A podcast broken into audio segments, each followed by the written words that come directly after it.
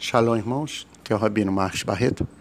E a porção da palavra de Deus hoje para a sua vida se encontra no livro de Salmos, e o Salmo 19, verso de número 1, onde está escrito da seguinte maneira: Os céus proclamam ou manifestam a glória de Deus, e o firmamento anuncia as obras de suas mãos, ou a obra das suas mãos. Esse é o texto, Logos, texto de conhecimento, o texto escrito, o texto que, que está escrito, é o texto que lemos. E transformá-lo em rema é o dever de todo homem. Colocá-lo em prática é o dever de todo ser humano. Pois bem, o texto diz assim: os céus proclamam, os céus declaram, os céus manifestam, conforme a tradução que você tem em suas mãos. Os céus proclamam a glória de Deus, a glória do Criador. Interessante é que enquanto eu estava enquanto eu estou lendo os textos bíblicos, eu estou olhando para os céus nesse exato momento e observo nuvens observam nuvens grandes e nuvens menores. E por trás das nuvens, uma parte dos céus que é todo de cor azulada, né? Mas eu observo que também passa um avião muito longe e alguns pássaros voam. E eu entendo que observando isso para muitas pessoas é tão simples, né? Mas quando eu observo isso, conforme a Escritura nos declara, os céus manifestam, os céus proclamam a glória de Deus, nenhum, ninguém, ser humano consegue fazer. Jamais alguém conseguiu fazer algo que ficasse parado no céu. Né? O avião, ele é um instrumento, ele é um veículo, ele é um instrumento feito pelas mãos humanas que no máximo ele consegue passar algum tempo no ar mas daí a pouco ele tem que aterrizar.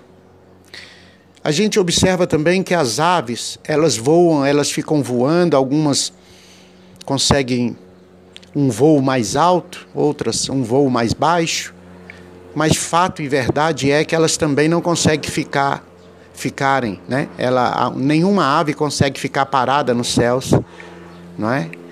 E também alguém disse assim, mas Rabino, é, um balão a gente faz um balão, o homem fez um balão, coloca um gás nele e ele fica voando, sobrevoando naquele balão e ele fica até parado. Sim, eu concordo.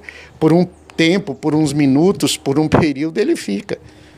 Mas ele não consegue ficar parado dias, meses, anos, séculos. Porque uma nave, uma astronave que vai para o espaço, ela fica por muito tempo ali mas ela está em movimento. Mas é interessante que a nuvem ela fica parada por muito tempo no mesmo local. Interessante que o Senhor Deus, ele fez isso e ele consegue fazer coisas que nós às vezes não paramos para pensar na grandeza desse Criador. E é esse Criador que guarda, que protege, que ajuda, que abençoa. É esse mesmo Criador que traz a luz do dia e as trevas durante a noite, para você descansar, porque tem uma luz para brilhar no outro dia novamente. E é esse mesmo Criador que te ama, que deseja o bem da sua casa, da sua família. É esse Criador que fez os céus, que a Escritura que nós lemos acaba de dizer: os céus proclamam a glória de Deus. Quando eu olho para o céu, eu vejo a grandeza do Senhor, eu vejo o poder do eterno, o tamanho desse céu. Aonde os meus olhos conseguem enxergar, tem a mão de Deus. Aonde as minhas vistas conseguem entender, tem a mão do Senhor. Nada está fora da visão, do entendimento dele. E a Bíblia diz que os céus proclamam a glória de Deus e o firmamento anuncia as obras, a obra das suas mãos.